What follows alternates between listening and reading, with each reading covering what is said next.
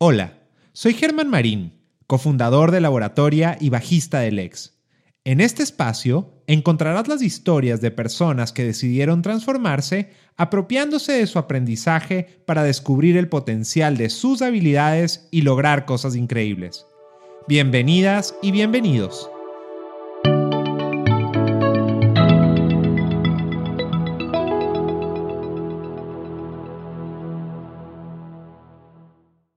Este podcast es parte de los contenidos distribuidos por el Comité de Lectura en Perú. Empezamos. Cuando inicié mi carrera como emprendedor, escuché muchas veces hablar de Pedro Neira como un modelo a seguir en el mundo del emprendimiento. Su pasión por crear lo han llevado a construir varios productos digitales que han dejado una marca importante en la economía digital latinoamericana. Además, todos quienes lo seguimos hemos aprendido de él que ser un gran emprendedor no es solo tener las agallas para desarrollar un negocio por cuenta propia, sino que también es necesario decidir cerrar los proyectos cuando los modelos de negocios no funcionan. Pedro es para mí una referencia de fallar para aprender, y para saber a qué me refiero con esto, los dejo con los inicios de su historia. Bueno, mi padre es español. Em, de una familia, venía de una familia bastante tradicional, clase media, baja, y mi madre, todo lo contrario, bueno, mi madre es peruana y venía de una familia de clase, digamos, muy alta aquí, ¿no? Este, se conocieron en los 70s, eh, en la época hippie, mis padres eran hippies en una época larga, y, este, y en un momento me tuvieron a mí, y mi padre, de hecho, se dedicó toda su vida en algo que yo hace poco me di cuenta que, ha marcado bastante mi vida como emprendedor, que es que él se dedicó toda su carrera, ahora ya está jubilado, él, hacía, él estudió cine y, se dedicó a, hacer documentales durante 40 años. Nunca tuvo un trabajo, nunca tuvo un trabajo fijo durante 40 años. Dependía de lo que se le ocurría producir mandaba un proyecto a, un canal de, afuera, porque hacía muchos documentales, casi todos eran para afuera. Le aprobaban, le mandaban el presupuesto, venía, ejecutaba y armaba el, documental, trabajaba tres, cuatro meses en eso y después estaba otra vez sin trabajo. Y así hemos vivido 40 años. Mi mamá tuvo cáncer muy joven, em, a los 25, 30 años, justo antes de terminar mío. Y creo que eso hizo que todo el resto de su vida lo valore mucho más que el, común de nosotros. Tengo un hermano, siete años mayor que yo, que es diplomático, vive fuera mucha parte del tiempo, ¿no? y somos muy diferentes, ¿no? completamente distintos. Es un hermano solamente por parte de madre, pero se crió desde que toda la vida con, mi, con mi madre y con mi padre. Yo crecí aquí en Barranco, yo estudié en los Reyes Rojos, en el Colegio de los Reyes Rojos, que queda dos cuadras de mi, de mi casa. Yo crecí en una, calle, en una casa, digamos, barranquina típica, estas casas que son antiguas, muy grandes, con techos muy altos, muy bonitas, que, que de hecho ni siquiera las puedes refaccionar porque no, son un monumento histórico. Entonces, crecí, te diría, muy feliz, con, eh, con, con mi colegio muy cerca, muy cercano a mis amigos de colegio. Pero lo que sí me diferenciaba y de hecho tú le preguntas a cualquier persona de mi promoción, hemos salido hace 25 años del colegio, que se acuerda de mí y lo que les va a decir es que desde los 8 años yo les alquilaba lapiceros y, les vendía juegos de Nintendo y, este, y siempre estaba queriendo venderles algo o, haciendo algún negocio, ¿no? desde, desde creo que tenía 7, 8 años. Para algunos, vender cosas en el colegio podría no parecer algo tan importante. Pero para Pedro, este fue el chispazo que necesitaba para darse cuenta que podía generar sus propios recursos. Esto lo ayudó a construir mucha confianza, para plantearse objetivos a largo plazo. Y sin que se diera cuenta, esta semilla irá labrando un camino en su personalidad que lo determinará a desarrollar un estilo de vida muy particular. Este, a los 16 años me puse la meta de comprarme un carro y a los 21 me compré un carro con el dinero que ahorré durante cinco años. Ninguno de mis amigos, este, de que todos estábamos más o menos el mismo nivel de dinero, ninguno era hijo de ningún millonario, ninguno de mis amigos tenía un carro a esa edad. Pero todos sabían que, que, efectivamente, y si alguien lo iba a tener, iba a ser yo porque yo podía haber, yo había ahorrado durante cinco años todas las semanas, este, o había trabajado, o hecho alguna cosa para, para lograrlo. ¿no? Entonces yo creo que desde niño ese, ese gen de emprendedor y los negocios, ¿no? Eh, yo lo tenía muy, muy presente. Era muy notorio, o sea, era una característica que cualquier persona la podía ver en mí, ¿no? Y hasta ahora se acuerdan de eso, ¿no? Yo tenía clarísimo, y lo dije durante a lo mejor 10, 12 años de mi vida, que mi objetivo de grande era ser millonario. Y yo le decía a todo el mundo, yo de grande, ¿tú qué vas a hacer? Yo voy a ser abogado, el otro va a ser médico. Yo le dije, yo, yo voy a ser millonario. Y no era esto que te decía, que te decía de los niños de, quiero ser astronauta, ¿no? Eh, sino, no solo quería ser millonario, sino tenía un plan para hacerlo. ¿no? Y, y, ese plan iba evolucionando desde que tenía 8, 9, 10, 11, 12 años, a medida que iba aprendiendo más cosas. La obsesión de lograr ser millonario llevó a Pedro a tener una vida universitaria muy peculiar. Pues para él era claro que lo importante de este momento no era el entorno social, sino construir posibilidades que le permitan ganar mucho dinero. En la universidad, Pedro se dará cuenta que una pieza clave para lograr su objetivo es tener la capacidad de aprender. Si yo quiero ser millonario, en esa época solamente había el camino corporativo, no existía el camino de, emprender. Ese camino en esa época, yo acabé el, colegio en el año 95 todo lo que había visto, había estudiado la bolsa, había estudiado muchísimo el comportamiento de la bolsa y el comportamiento de las corporaciones. Entonces dije, para ser exitoso en el mundo de las corporaciones necesitas un buen currículum, necesitas estudiar una carrera de administración y necesitas además que sea una buena universidad, porque eso te va a marcar la diferencia en el mundo corporativo. Conscientemente, durante esos cinco años dije, em, yo no voy a hacer amigos, no me interesa, es una pérdida de tiempo. Yo voy a dedicarme a estudiar y aprender porque tengo un objetivo claro y, este, y los amigos realmente no me interesa. Siempre em, he tenido un, un, gen eh, muy fuerte por aprender. Eh, eso es lo que me... Es un driver que en mí desde esa edad ya estaba ahí. Mi objetivo en esa época era incluso em, llegar a Wall Street. Ese era el icono que tenía en la cabeza, ¿no? Dije, tengo que llegar a algo que esté en Wall Street. O sea, no sé, ser parte de una empresa o fundar una empresa. No, no fundar una empresa en esa época, pero trabajar en una empresa que cotice en bolsa o... Esa era la imagen, digamos, de, de, de, la meta en, esa época, ¿no? Y, y como te digo, desde los 16 años, durante mucho tiempo estuve enfocado en ejecutar ese, ese plan, ¿no? Al terminar la universidad, Pedro inicia su vida profesional con el objetivo de encaminarse a ser millonario. Así llega a formar parte de una empresa muy reconocida en el Perú, en donde descubrirá que su talento tiene el potencial de impactar a muchas personas y esto eventualmente lo conectará con una visión distinta para su futuro. En esta experiencia, Pedro dará sus primeros pasos en el mundo digital, en donde encontrará las herramientas adecuadas para utilizar sus habilidades para aprender rápidamente.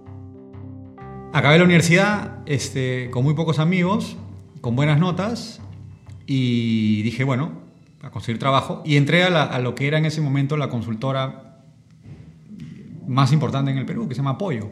Es un grupo empresarial que tiene varias empresas, unas de consultoría, otras de, encuestas en esa época, de, investigación de mercados, y empecé a trabajar en la presidencia del Grupo Apoyo. Con, tuve la enorme suerte de, conocer a Felipe Ortiz de Ceballos, que era el presidente del grupo. Yo trabajé en la presidencia muy cercano a él. Entonces yo siendo muy joven pude trabajar al lado del, tipo más senior de, esta empresa.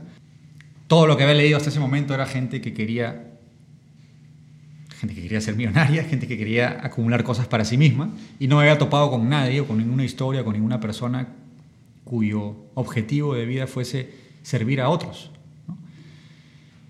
Y me chocó mucho. Dije, oye, pero si podrías estar haciendo muchísimo más dinero en estas otras cosas, eh, ¿por qué no lo haces? ¿No? Porque ya tengo dinero, no necesito más. Eh, ¿Y por qué haces estos, estos giros de acá? ¿Por qué tienes este instituto? ¿Por qué tienes esta ONG? ¿Por qué trabajas para el Estado si, es, si hay corrupción?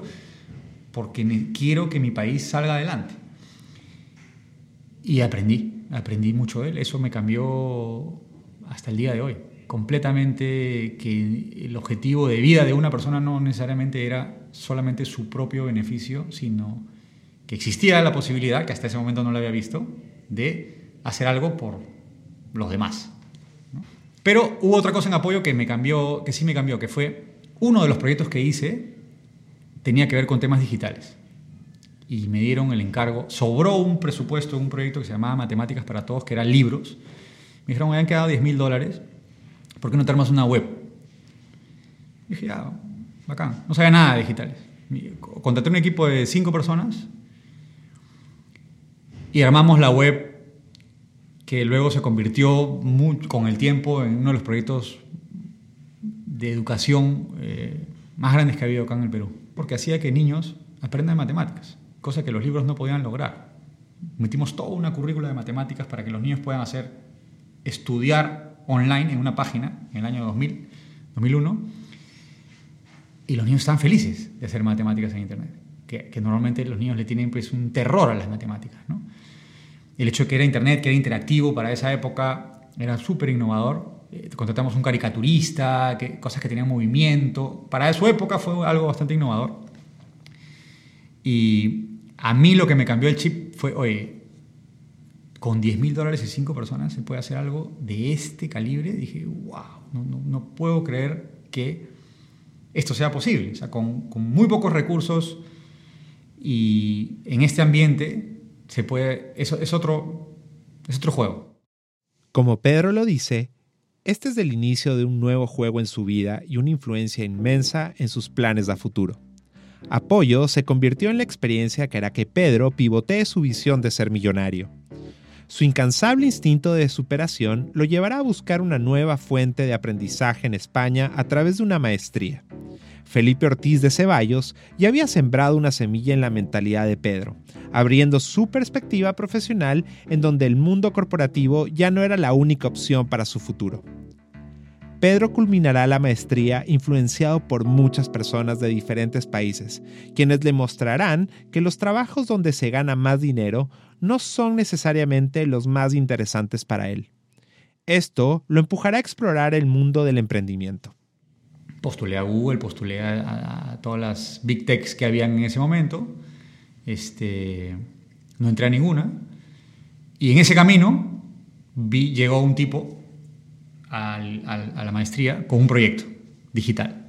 Y dijo, quiero hacer esto, no lo sé hacer, no, no soy gestor, sé mucho de, un tema, pero no, no, soy gestor, quiero buscar a alguien que lo haga.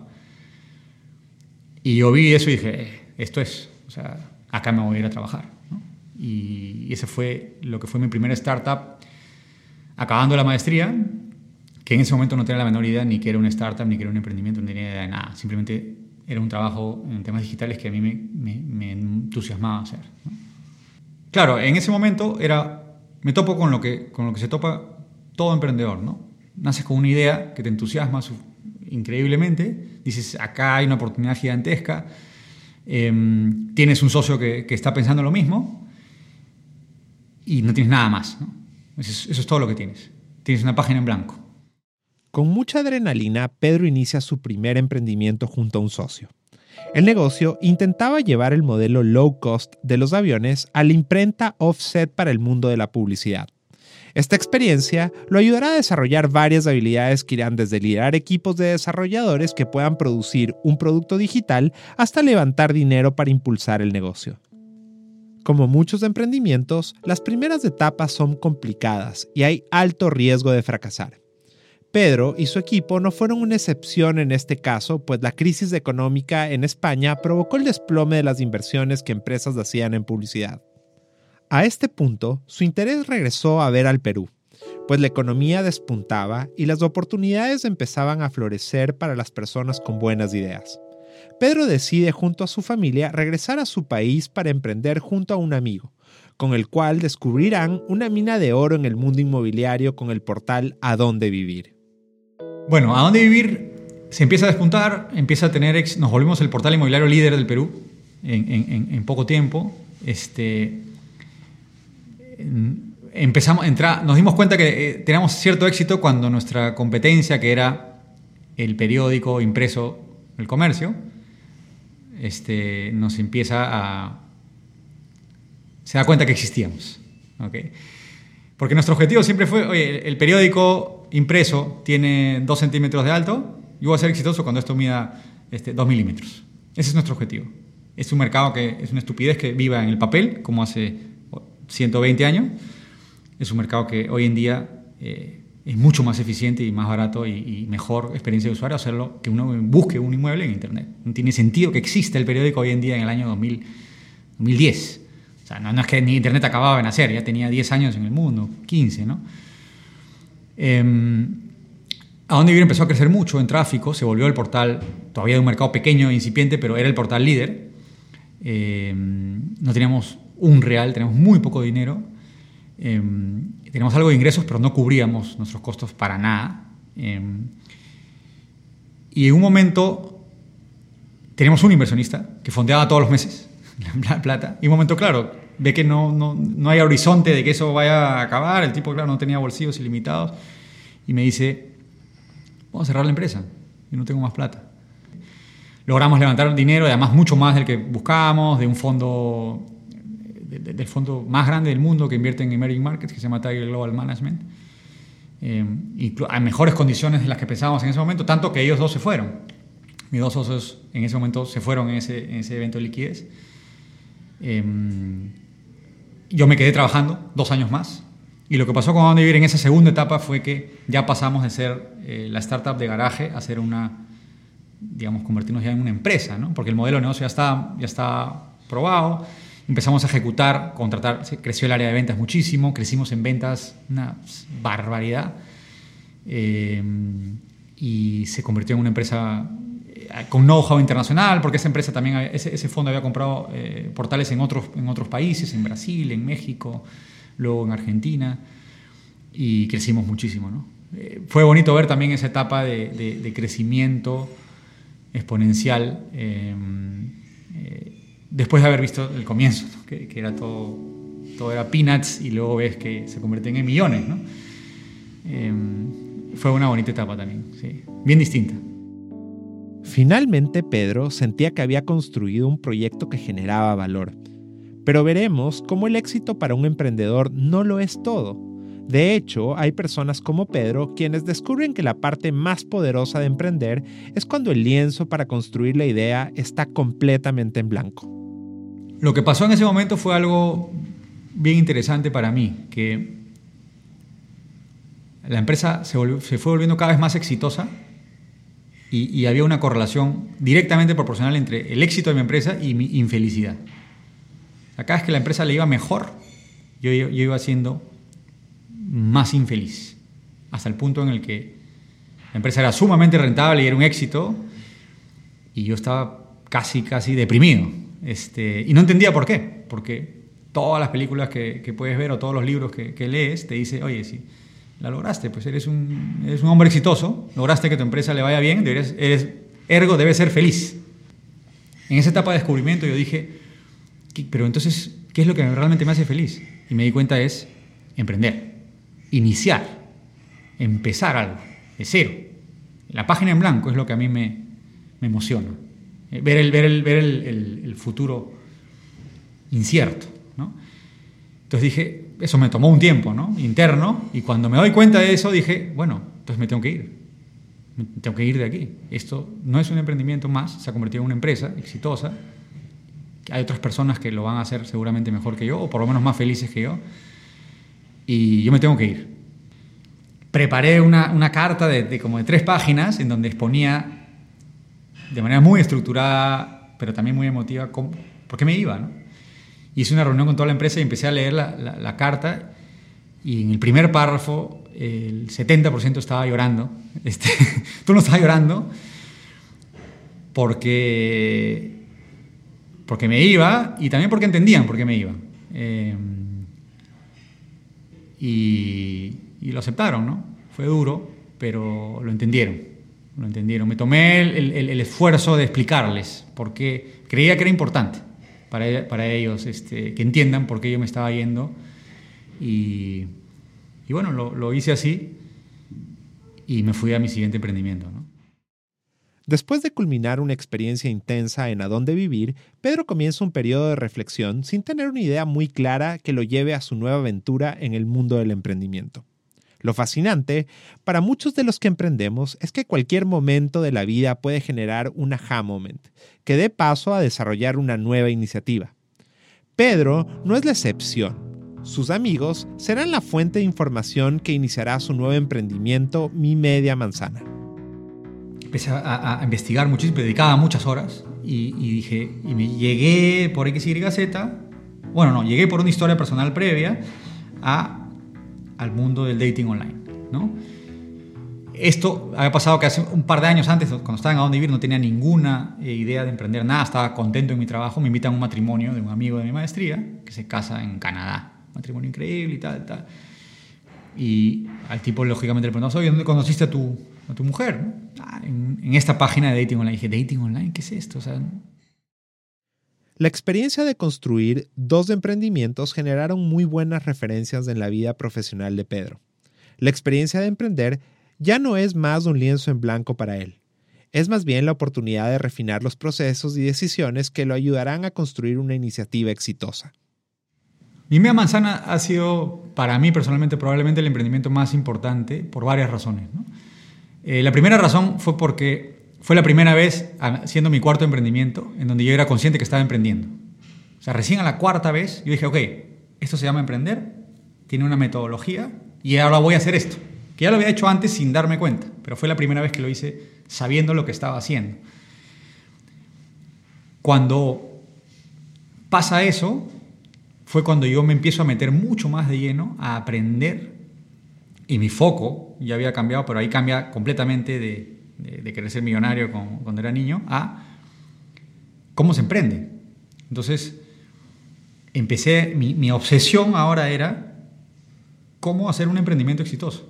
Y empecé a aprender de manera que hasta el día de hoy lo, lo continúo felizmente, de manera casi, casi que compulsiva de, de, de adquirir conocimiento sobre cómo es que se emprende, qué se necesita para emprender bien.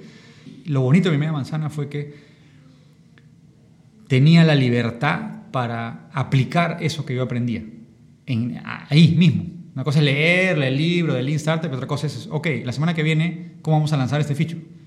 Y lo empezábamos a hacer. Por supuesto, al comienzo, los primeros dos años lo hicimos pésimo. Este, y luego ahí tuvo muchísimo que ver mi socio, eh, César, Em, en donde cada vez nos fuimos haciendo mejores en, esa metodología que se utiliza en las startups. Y, tal vez mi mayor orgullo es que el último año de mi media manzana, yo considero que éramos una máquina así de alto performance en, lo que se llama Lean Startup y metodologías ágiles. O sea, era, era, era, funcionaba con un nivel de reloj suizo. O sea, nos tomó cinco años llegar a ese nivel. Pero el último año realmente era, era o sea, lo recuerdo con mucho, mucha admiración, porque la forma en la que funcionaba el equipo y las reglas y técnicas que utilizábamos era bastante eficiente. ¿no? Y eso es una de las cosas que, más me, me, me, dejó mi media manzana. Me impresiona mucho cómo Pedro ha logrado ir perfeccionando su habilidad para emprender. La vida le ha dado de alguna manera un doctorado para crear nuevos negocios pero lo más impactante es que estas experiencias lograron romper con su objetivo de ser millonario, cambiándolo por la adrenalina de experimentar con ideas nuevas. Pedro finalmente encontró eso que había buscado desde niño, un espacio para usar sus ganas de aprender, su interés de explorar cosas nuevas, su disciplina, enfoque y perseverancia para crear lo nuevo usando el Internet como una plataforma para generar valor. A pesar de esto, los emprendedores saben que 75% de las iniciativas que se desarrollan no llegan a tener un retorno de inversión esperado en los plazos que se trazan. Pedro tuvo un nuevo aprendizaje con mi media manzana, cuando a pesar del duro trabajo y el apoyo de varios inversionistas decidió cerrar el proyecto. Por el lado eh, económico y financiero nunca funcionó. Eh, levantamos varias rondas de capital. En ese lado también aprendí muchísimo en la parte de fundraising, de, mucha gente de aquí, mucha gente, de fondos de afuera. Pero económicamente nunca funcionó, eh, con las distintas iteraciones y pivots que le dimos. Em, y tuvimos que cerrar. A inicios de este año em, lanzamos nuestro último, hicimos un pivot de producto completo, completo. Mi socio y yo dijimos, ok, hemos estado cinco años en esta cuestión. Si tuviésemos que empezar hoy día de cero, de cero, con todo lo que hemos aprendido, para hacer el mejor producto posible. ¿Qué haríamos? Ya, vamos a hacer eso. Vamos a hacer eso. Rehicimos todo de cero con la mejor experiencia de usuario posible Lo hicimos, lo lanzamos, no funcionó, se acabó el cash y, cerramos. Eh, salí del cierre de mi media manzana, eh, sí lo puedo decir de alguna manera, feliz, no porque se haya cerrado, sino por cómo se cerró. Eh, tranquilo con cómo me comporté con mis inversionistas. Y el día siguiente de haberle perdido 100 mil dólares a una persona, pude dormir tranquilo. Porque lo hice de manera transparente, lo hice dando con el equipo, sacándose el amure, amaneciéndose, dando lo máximo que podía y, siempre dando información. Nunca fue una sorpresa. Entonces, cuando haces las cosas de esa manera, eh, quien está al otro lado se da cuenta, lo ve. Eso no se puede fingir ni, ni, ni, malinterpretar. Y si alguien que hace su mayor esfuerzo en un negocio de riesgo pierde su dinero, no tuve ningún reproche, ningún, eh, ningún reclamo de ninguno de mis inversionistas y, tuve bastante. Entonces, eso también fue bastante reconfortante para mí en lo, personal. El cierre de mi media manzana podría haber sido un shock increíble para muchas personas, pero para un emprendedor como Pedro no fue más que un gran aprendizaje. Lo más bonito de esta historia es que él tuvo la apertura de publicar un artículo en su blog que hablaba de las razones por las cuales cerraba su iniciativa. Este artículo me inspiró mucho como emprendedor para saber que este mundo requiere de un manejo importante de la incertidumbre. Pero como Pedro lo dice, es realmente la tranquilidad de saber que lo has dado todo para sacar tu iniciativa adelante lo que más te deja tranquilo. Pedro es un modelo de emprendedor en Latinoamérica pues su determinación por iniciar un canvas en blanco y aprender a sortear las dificultades de emprender son realmente las habilidades que lo han hecho trascender y ser una referencia para muchos. Y el punto en donde me encuentro ahora es que no solo porque no tengo una idea, sino que he decidido por ahora no emprender. Por, porque en A Dónde Vivir aprendí que emprender sin plata, sin, sin poner tu dinero, eh, no es lo más recomendable, ¿no? Porque cuando hubo el éxito de dónde vivir, yo tenía muy pocas acciones y no vi el upside, ¿no?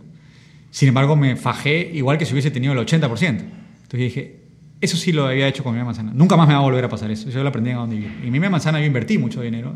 Lamentablemente no, no funcionó, pero sí aprendí el takeaway de que si emprendes, tienes que poner algo de dinero para que tu payoff al final sea significativo. Si tú emprendes solamente con tu know-how y no pones nada de dinero, al final vas a acabar diluyéndote con, este y no vas a ver el upside de pese a todo el esfuerzo que va a ser exactamente el mismo. Entonces, como no tengo dinero ahora porque acaba de quebrarme otra empresa, dije, pucha, no es, una no es un buen momento para emprender, ¿no? Y segundo, hay un, hay un tema de, energía, ¿no? Este, yo en estos tiempos me he puesto a, a ver que creo que tiene mucho que ver, me viene mucho a la cabeza eh, los atletas. los atletas, por gusto, no, no, hay medallistas de 60 años, o sea, este, tienen un tiempo de vida, hasta los 30, depende del deporte, en donde es óptimo realizar esa actividad. Y yo creo que para emprender también, no, no es coincidencia que no haya emprendedores first time a los 60 años. O sea, los emprendedores tienen un momento en el que tienes la energía para hacerlo. Eh, felizmente tengo 40, Creo que me queda una o dos balas todavía. Pero en ese momento es un momento en el que he decidido no emprender momentáneamente, porque definitivamente lo que me gusta es emprender, y trabajaré pues en, en, otro, algo sí muy ligado al emprendimiento, a lo mejor en otra startup, en un fondo, una empresa tech eh, interesante, ojalá, vamos a ver.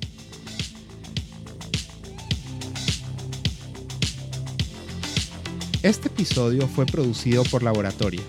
Las personas que participaron en la creación de este material son Germán Marín y Gianfranco Dinegro. Gracias por escucharnos.